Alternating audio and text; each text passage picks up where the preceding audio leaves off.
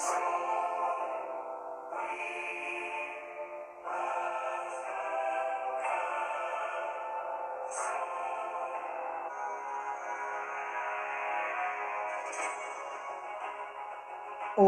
meu nome é Pedro, sou aluno do professor Vamberto da turma de Técnica em Administração.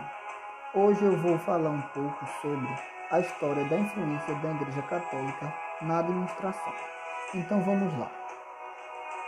Na evolução histórica da administração, a Igreja Católica Romana pode ser considerada a organização formal mais eficiente da civilização ocidental. A Igreja Católica absorveu ao longo do tempo normas administrativas e princípios de organização pública das instituições de Estado, como Atenas, Roma e etc. Empregou na sua organização a hierarquia de autoridade e o Estado maior, assessoria e coordenação funcional.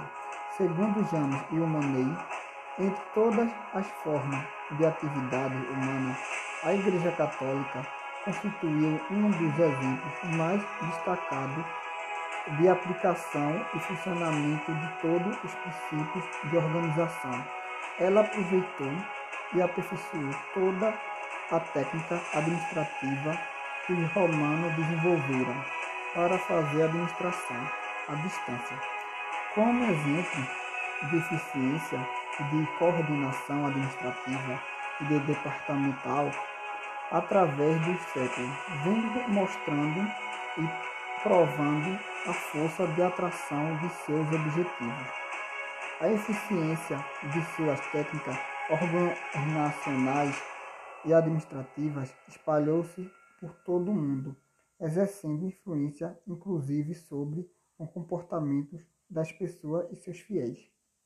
Com isso, podemos concluir que a Igreja Católica contribuiu para o desenvolvimento da administração com sua estrutura e seu método de organização, por ser considerada organização formal mais eficiente da civilização ocidental. Conclui-se que esta estrutura eclesiástica serviu de modelo para várias outras instituições que, por sua vez, aplicaram diversas normas e princípios administrativos utilizados na Igreja. Obrigado pela atenção e amanhã estamos de volta com o seu podcast diário.